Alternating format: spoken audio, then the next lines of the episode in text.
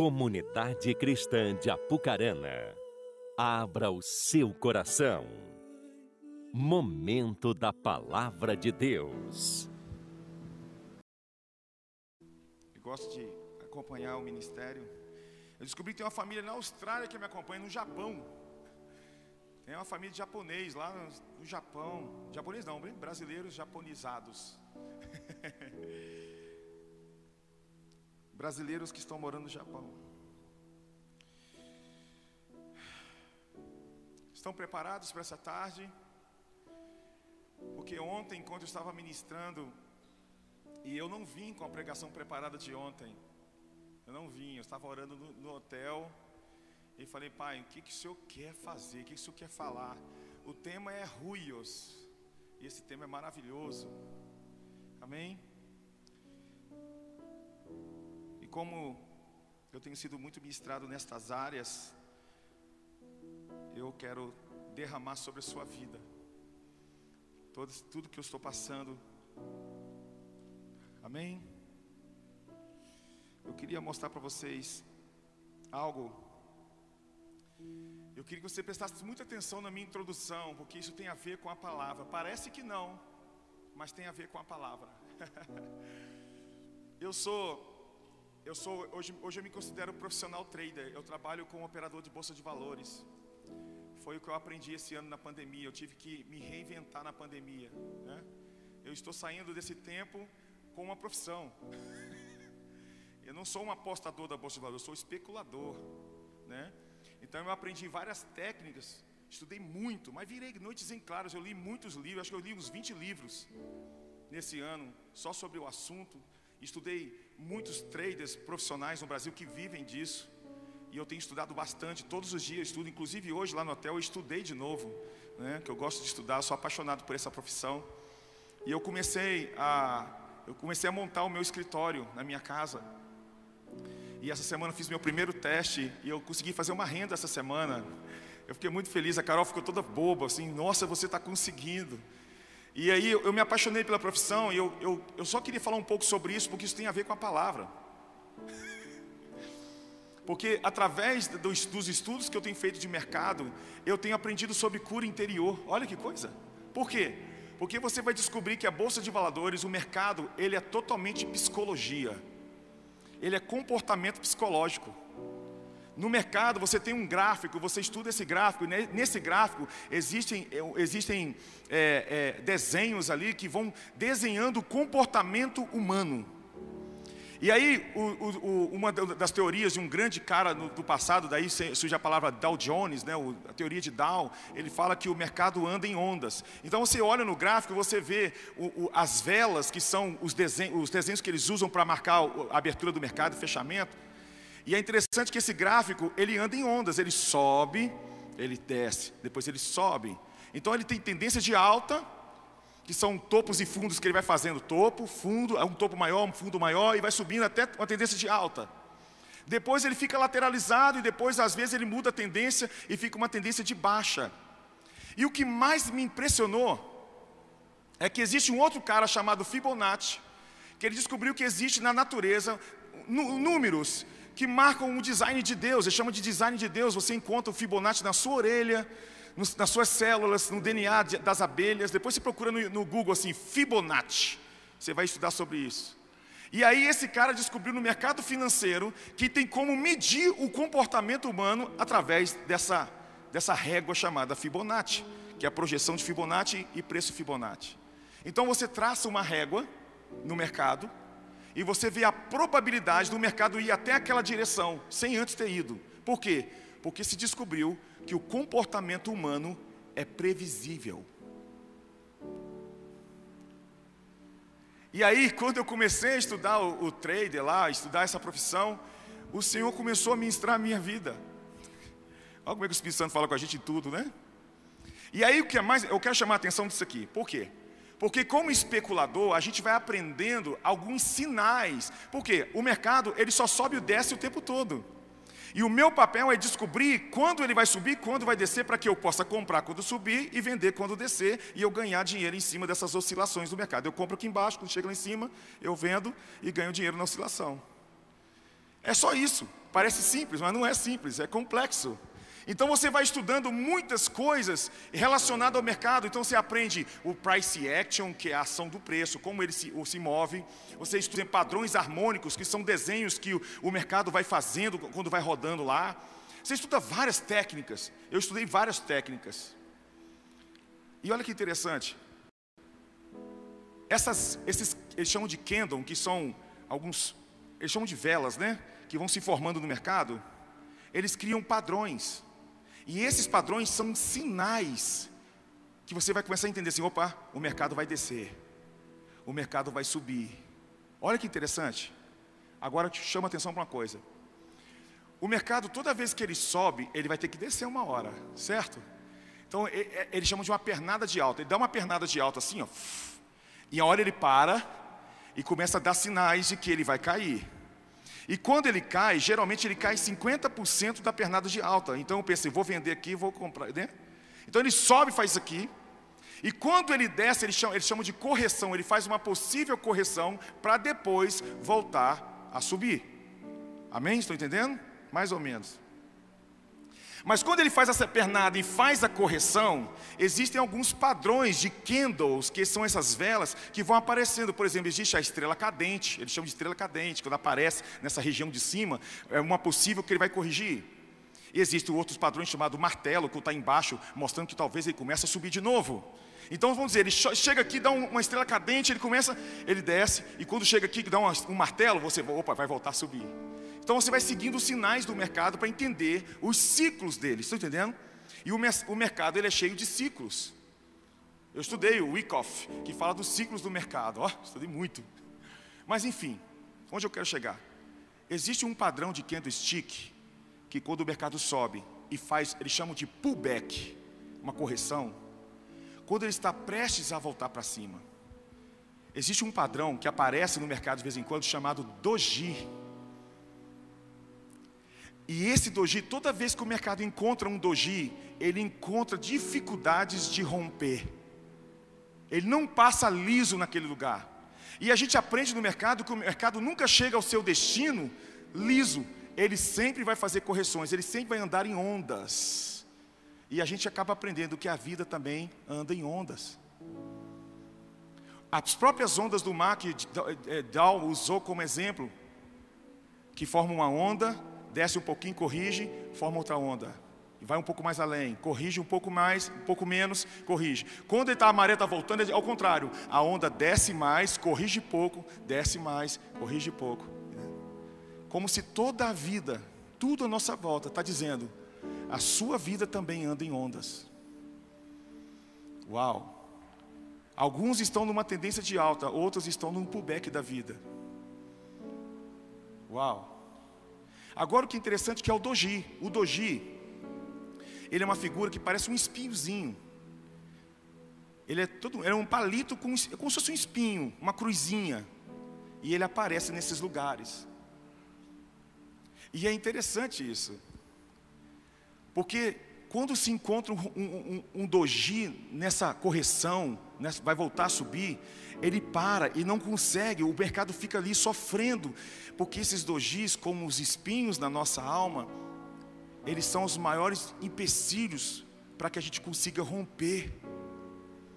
Agora o que é interessante é que quando esse, ele, o mercado faz uma correção e dá sinais que vai voltar a subir, a tendência é que ele rompa. Por exemplo, vamos dizer que ele subiu e aqui ele formou um topo quando desceu, entendendo? Tem um topo aqui. Esse topo aqui, quando ele vira para subir, ele tem que romper esse topo. E esse topo é chamado de resistência. Aí existe uma teoria da bipolaridade que é muito interessante, que diz que quando o mercado consegue romper um topo, uma resistência, ele sobe quando volta, essa resistência deixa de ser uma resistência e passa a ser um suporte. Agora o mercado não consegue voltar, ele bate ali e fica um suporte e aí continua a subir e vai fazendo novos topos e resistências e vai embora.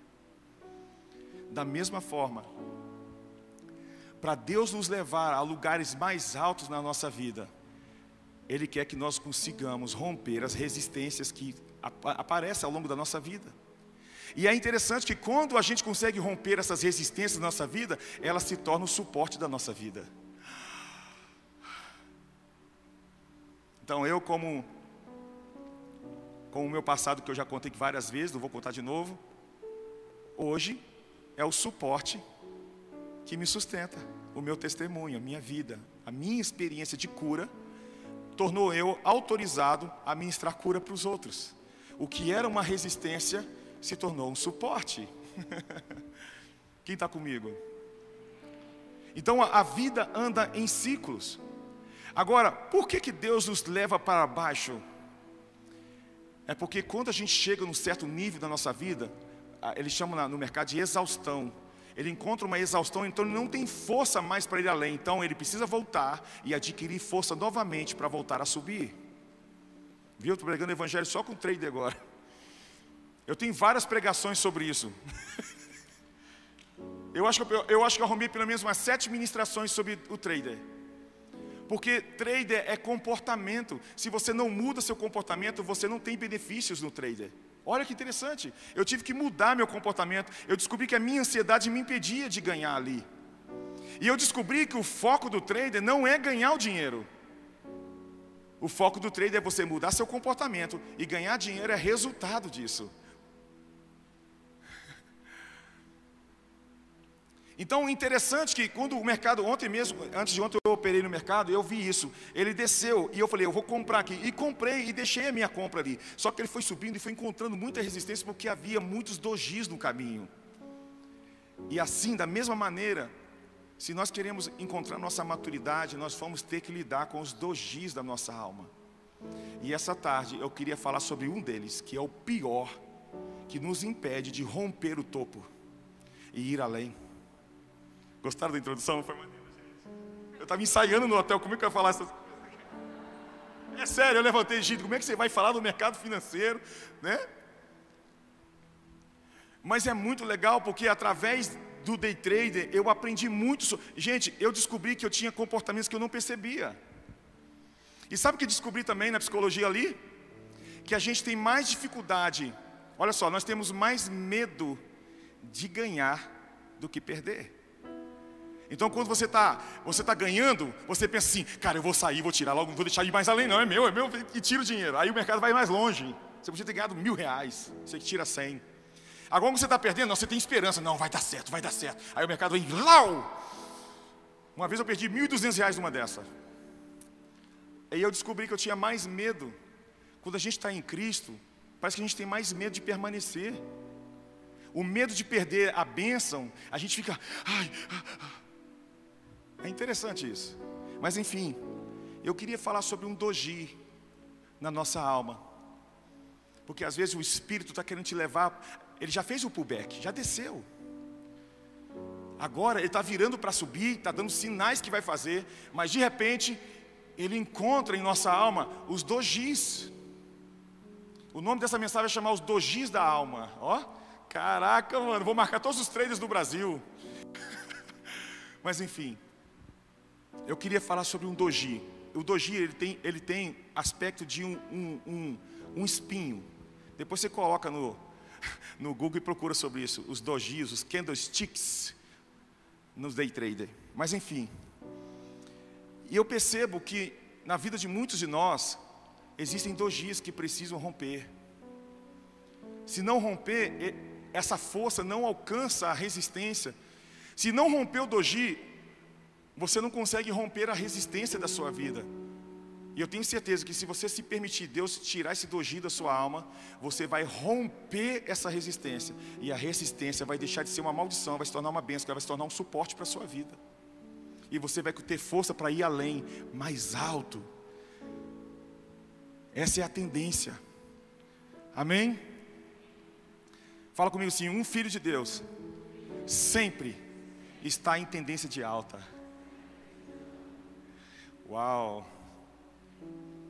Então, uma dessas resistências, ou um desses doji, não estou falando nem da resistência, porque a resistência é o topo, mas o doji que impede você de chegar lá, nessas alturas e romper. Agora, olha que interessante. Toda que o mercado rompe, rompe um doji, sabe o que acontece? Ele rompe com força. Toda vez que o mercado rompe um, um, uma resistência, ele faz assim, ó. Ele está devagarinho, faz assim, ó. Porque ali havia muita resistência. Então ele pega muita força. E é interessante que quando a gente consegue romper esses dojis, parece que o que Deus faz na nossa vida acontece muito rápido. Ele abre portas, a começa, começa a acontecer coisas da sua família. É muito rápido, porque a força que vem é muito forte. E nessa tarde o Senhor vai romper os dojis. Amém? Então eu queria falar com vocês sobre esse doji. Se você quiser anotar, se você estiver anotando, um doji que tem forma de espinho chamado carências.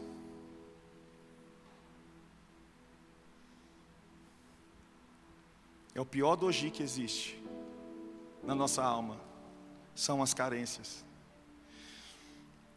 Mateus 4, versículo 1 a 3, por favor.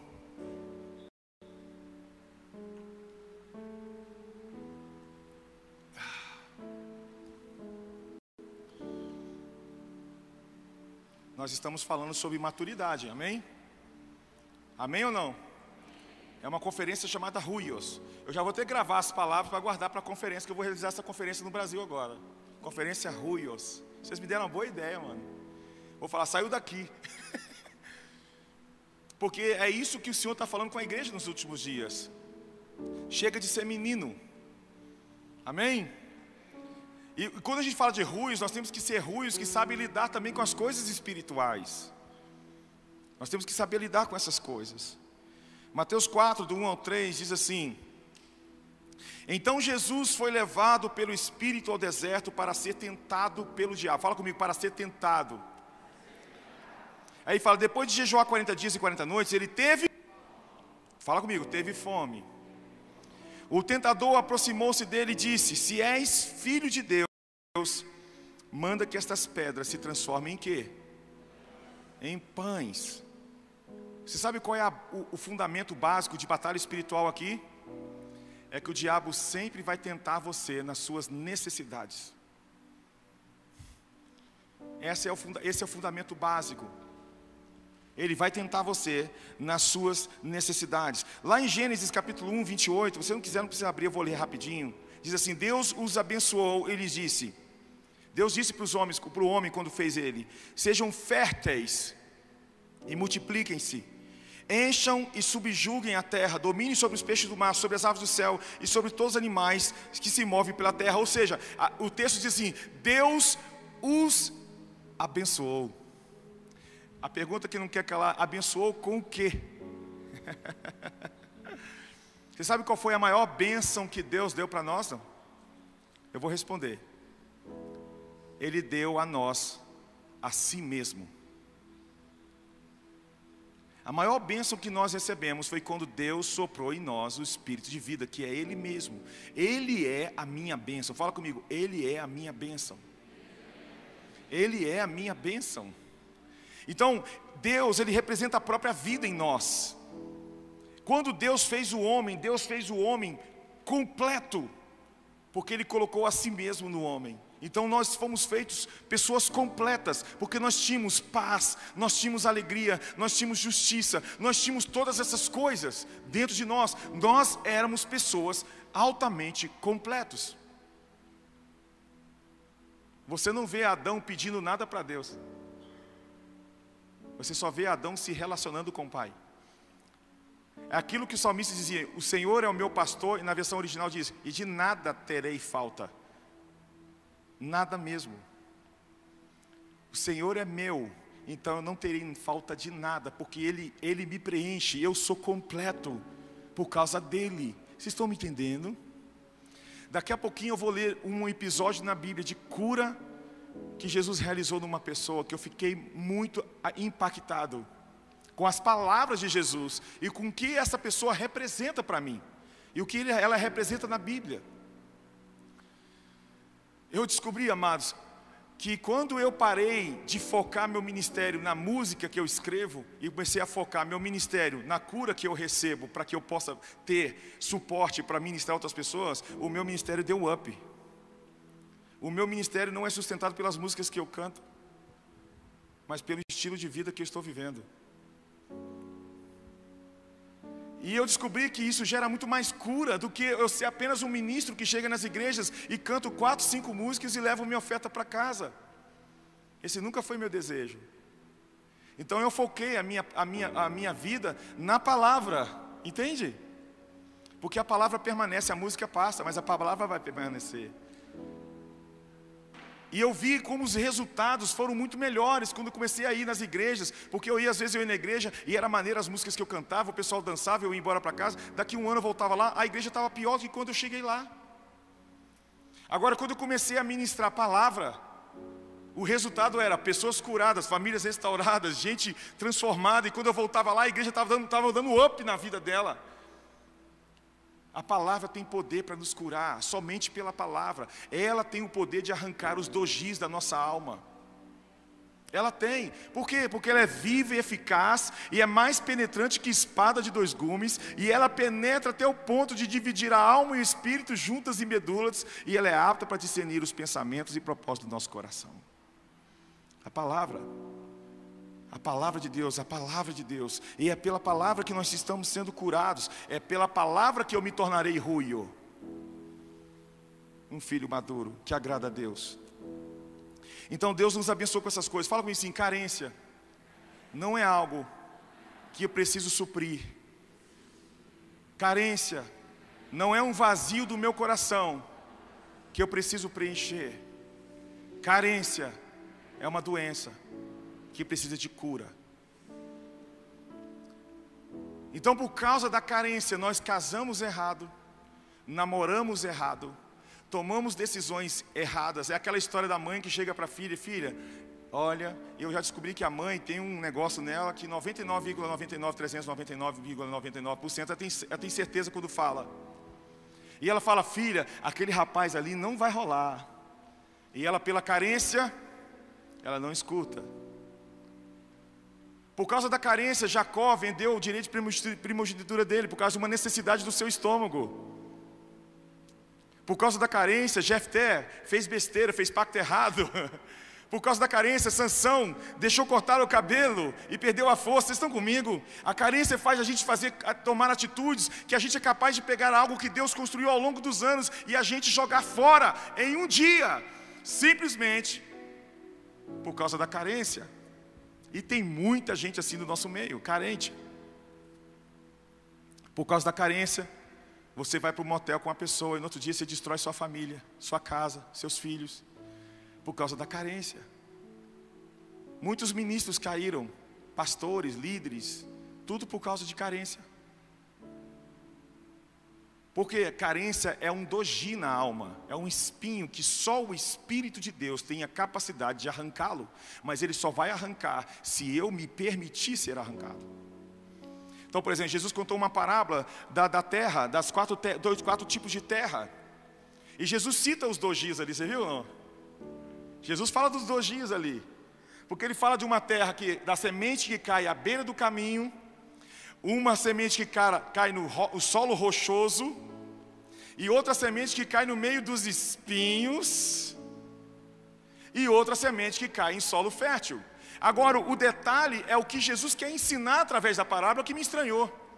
Porque ele vai dizer para os discípulos em particular que a palavra é a semente, a palavra do reino é a semente. Você concorda comigo que a palavra de Deus tem poder?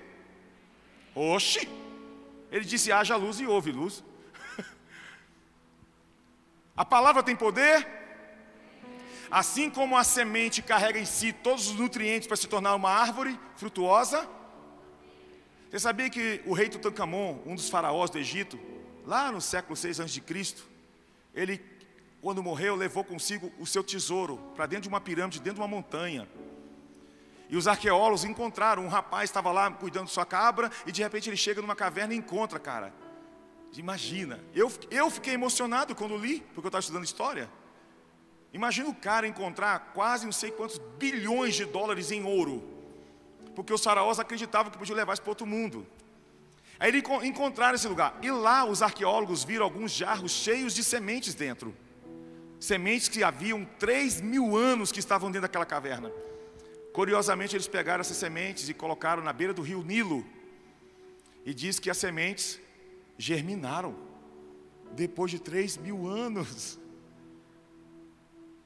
E aí o que Jesus quer ensinar na parábola é o seguinte: olha, apesar da palavra ser a semente e tem poder para nos curar, nos transformar e fazer coisas grandes na nossa vida, o que determina o resultado disso não é a palavra, mas a terra que recebe. Então, se essa palavra é lançada no meio dos dojis, ela não germina, porque ela encontra resistência no meio dos espinhos. E é interessante porque os espinhos podem ser pequenos, podem ser grandes. Pode ser de muitos anos atrás, podem ser espinhos de agora, mas são espinhos que impedem. E Tiago 1,21 fala que nós devemos receber com humildade a palavra que em vós foi implantada. Olha que interessante, ele diz para você receber a palavra que em vós já está. Entenderam ou não? Ele está dizendo você receber a palavra que está sendo pregada, mas receber a palavra que já foi implantada. Então ele está dizendo o seguinte: se você não tiver um comportamento ideal, de acordo com a palavra ou a semente que tem poder para te transformar, que está dentro de você, se você não mudar seu comportamento, se você não ter um comportamento ideal, que a palavra chama de humildade, essa palavra está dentro de você, mas ela não vai criar o efeito para o qual ela foi lançada dentro de você. Por isso Jesus vem para arar a terra, o coração. Ele precisa preparar o coração porque a palavra já está dentro de você. O poder para te transformar já está em você. A transformação da sua vida, meu amado, não está nos melhores púlpitos dos melhores congressos do Brasil, já está em você. Já está em nós. Todo o poder está dentro de nós. Agora o que eu preciso é me submeter a ela. Por isso que eu estou repetindo várias vezes isso, o que determina se você vai romper a resistência, não é o pregador ungido que está, ungido é o que está pregando. Não é as palavras que você está só recebendo, é o que você está fazendo com isso. É interessante porque eu, eu, eu vou pregar essa palavra, eu vou ministrar para pastores aqui, eu vou pregar essa palavra. Porque você já viu como líderes têm dificuldade de se transformar? De se renovar, porque o orgulho vai tomando, aí quando faz o apelo só vem a igreja, os líderes não vão. Ontem eu vi todo mundo chorando aqui, mas é em todo lugar que eu vejo isso. Por quê? O cara já tem tempo de igreja, já sei teologia, já estudei calvinismo, já sei. então ele pensa assim: essa palavra do Gida, esse congresso do Gida é para a igreja. Teve um pastor que falou assim: Ô Gida, olha só, minha igreja está toda doente, cara. A minha igreja está toda doente, cara. Você podia pregar o Senhor. Não, pastor. A igreja só reflete o pastor que tem.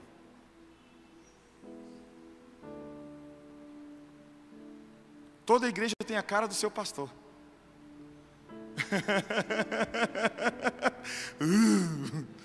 não, não me chamou, não sei porquê. Oxe.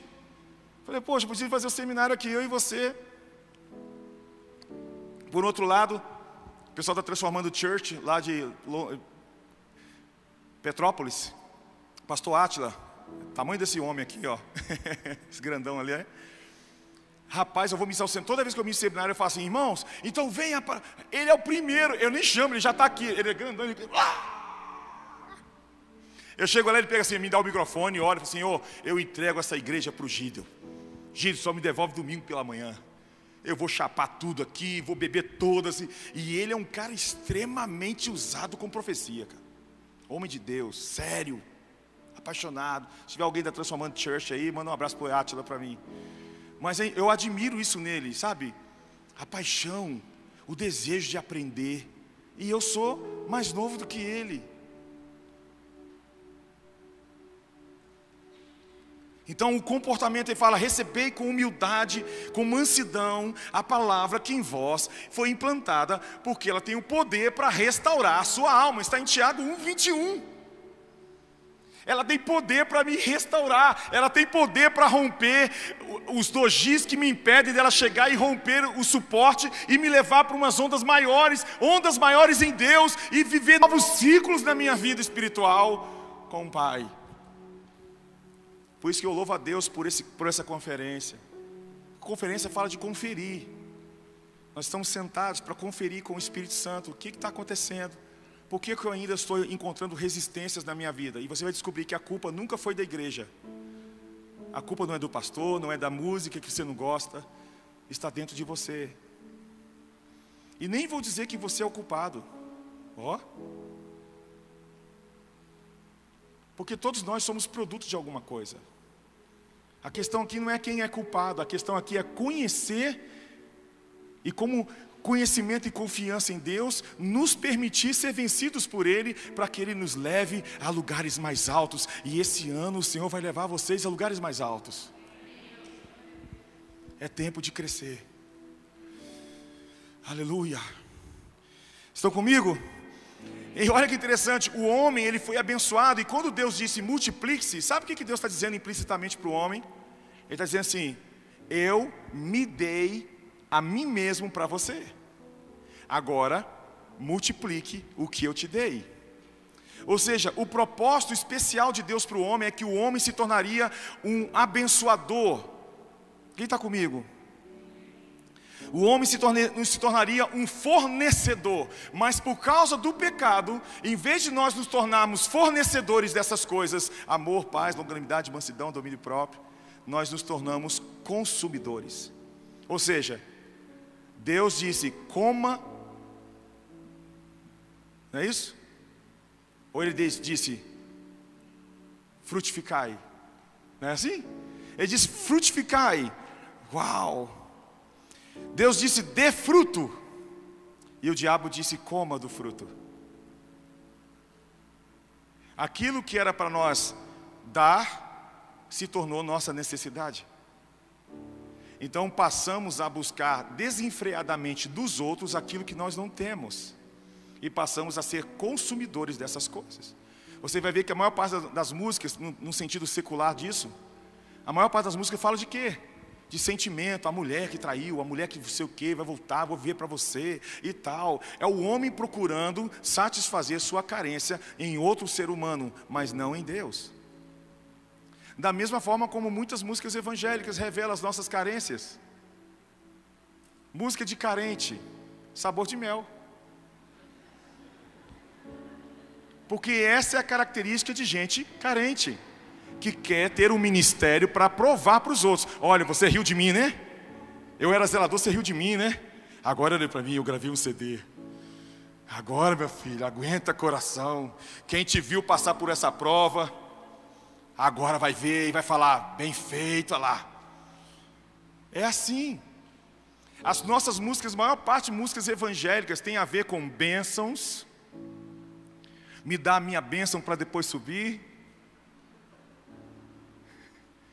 Teve uma vez no, no Facebook que apareceu uma foto de um coelho cheio de cenouras. Milhares assim. E estava assim: é isso que Deus vai fazer com a sua vida.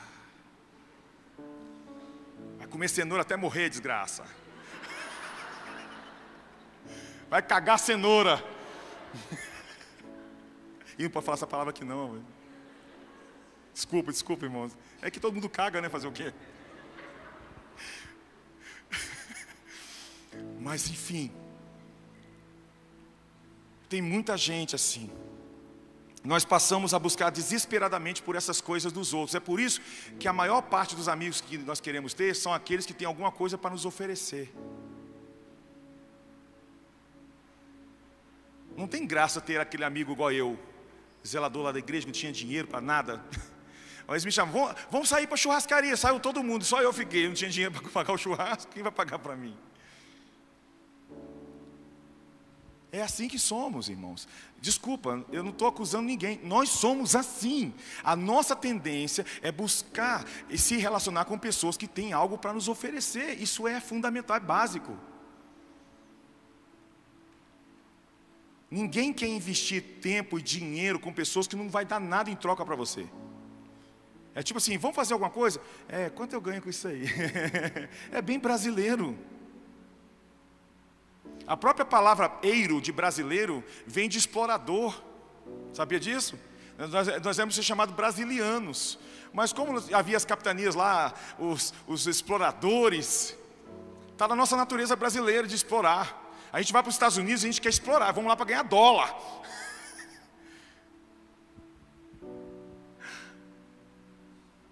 Vocês estão comigo? Está na nossa alma, nós queremos alguma coisa em troca o tempo todo. Isso, isso faz parte de nós, é nossa natureza pecaminosa. Por isso que a minha, a minha sogra foi uma das pessoas que eu mais admirei na minha vida. Eu falei, quando eu for para o céu, eu quero ver Jesus primeiro, depois a minha sogra. Porque a minha sogra pediu, falou de namoro com a, minha, com a sua filha quando eu estava lá varrendo o chão da igreja. Eu não tinha nada para oferecer. O pai dela falou assim: Você é maluca? Você vai falar com a sua filha para casar. E tinha um empresário querendo casar com a Carol. O empresário falou: Meu filho, vai. E a Carol aparece de mãos dadas comigo na igreja. Eu com a roupa de zelador, você tem noção disso? Era uma calça marrom, eu era igual um trocador de ônibus. E o macacão que eu tinha, igual de jardineiro.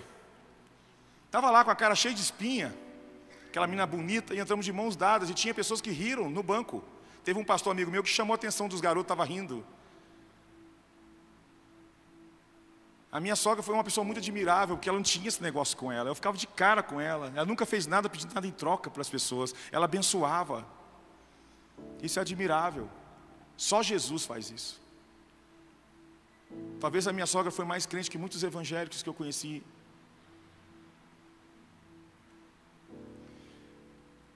Então, as carências nos impedem de, de experimentar coisas, elas são dojis, ela é um doji muito forte que impede de, o romper na nossa vida por causa de carência. Eu não preciso perguntar para ninguém aqui sobre suas histórias, todo mundo aqui talvez vai ter uma história de carência e falar: Gide, eu, eu já sei que você está falando, eu fiz besteira também, eu namorei um cara, meu Deus, tem misericórdia de mim. Depois eu penso assim: por que eu beijei aquele cara? Carência. Histórias de adultério, carência. Tudo carência. Sabe por quê? Porque nós casamos com o intuito de que aquela pessoa vai satisfazer a nossa carência. Então, quando você casa por carência, é como se fosse dois cachorros, é, duas pulgas sem cachorro. É um querendo que o outro supre o outro, mas você não foi chamado para suprir, você foi chamado para completar. É diferente. Eu não posso colocar na minha esposa a satisfação das minhas carências. Carência não é algo que precisa ser suprido, carência é uma doença que precisa de cura. A minha satisfação está no Senhor, não nela. Então são as carências. Deus disse, dê o fruto, e o diabo disse, coma do fruto. Carência não é um vazio que ficou no seu coração e você precisa encontrar alguém para preencher esse vazio. Para de orar por namorado ou namorada, pare hoje. Isso é oração de gente carente. Deus sabe o tempo ideal para você namorar. Todo namoro que começa por carência sempre termina com erotismo. Todo relacionamento.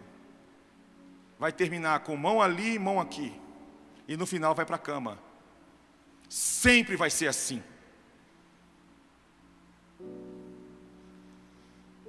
Aquele irmão estava fluindo na igreja, chapando tudo, participando dos congressos pastor, eu encontrei uma varoa. Eu falei, hum, lá vai. Aí ele começa no culto aqui na frente, depois começa a sentar mais atrás. Reparou não? De repente ele está lá atrás assim já, ó. Aí quando o pastor prega sobre pecado, a mulher, a namorada faz assim, ó. Já sei, está fazendo besteira. Já sei. Não dou volta não. Teve um discípulo meu que ficou uma semana na casa da namorada já velho, maduro, sumiu.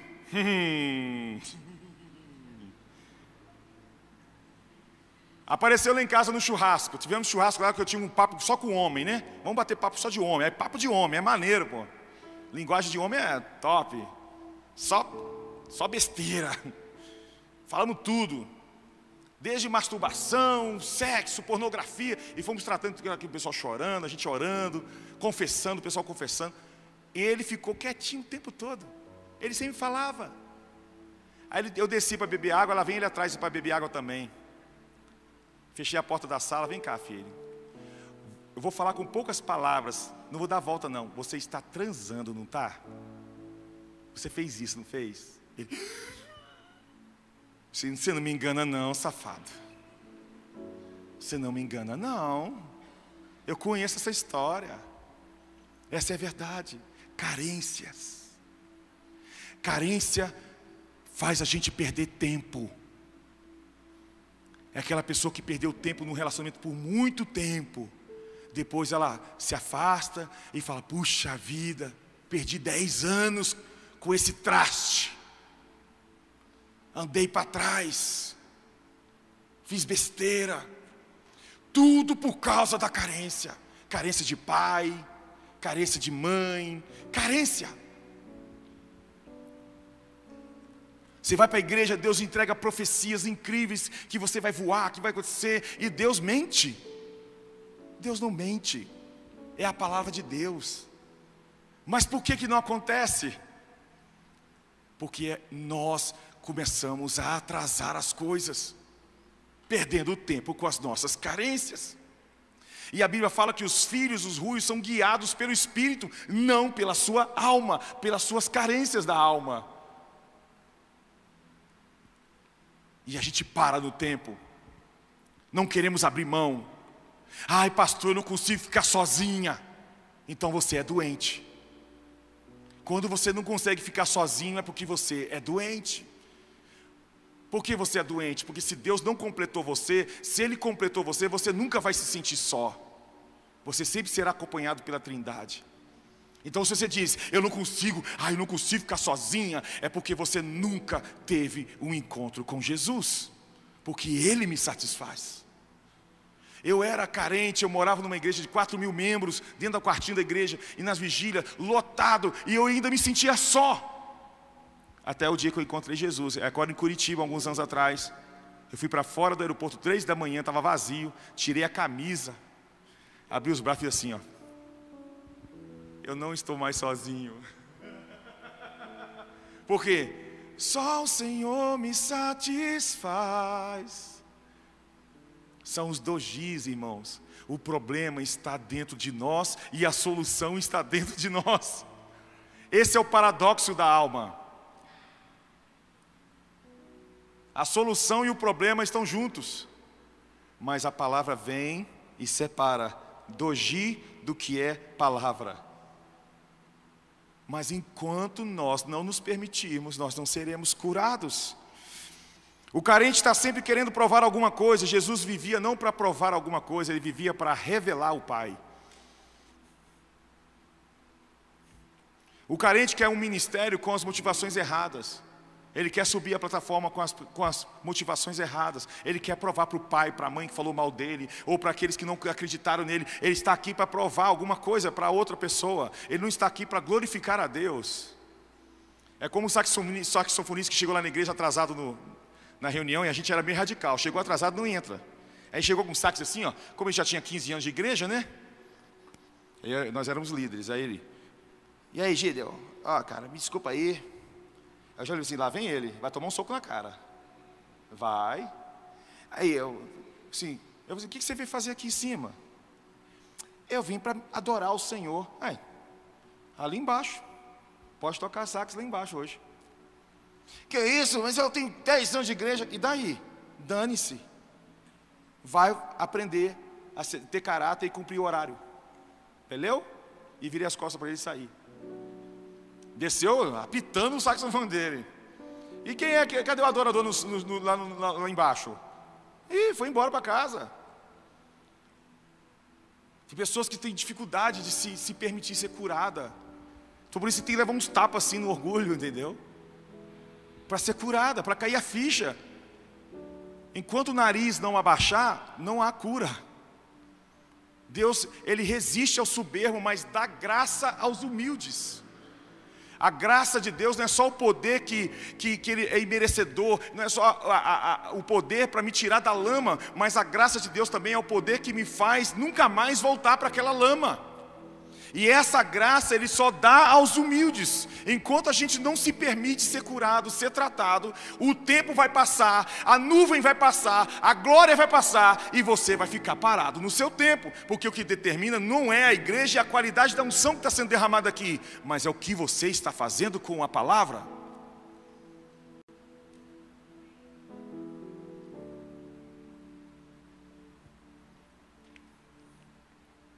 Lê esse texto comigo, por favor, Filipenses 3,19. Fiquei chocado. Filipenses 3,19. Vocês estão gostando, gente? Vocês ainda gostam de mim, gente? Vocês vão me trazer de novo aqui, gente? Rapaz, pessoas aqui me abençoaram esse ano, eu quero louvar a Deus por vocês. Obrigado, viu? Pelo carinho de ter me ajudado esse ano. Apucarana é minha família, né? Filipenses 3,19.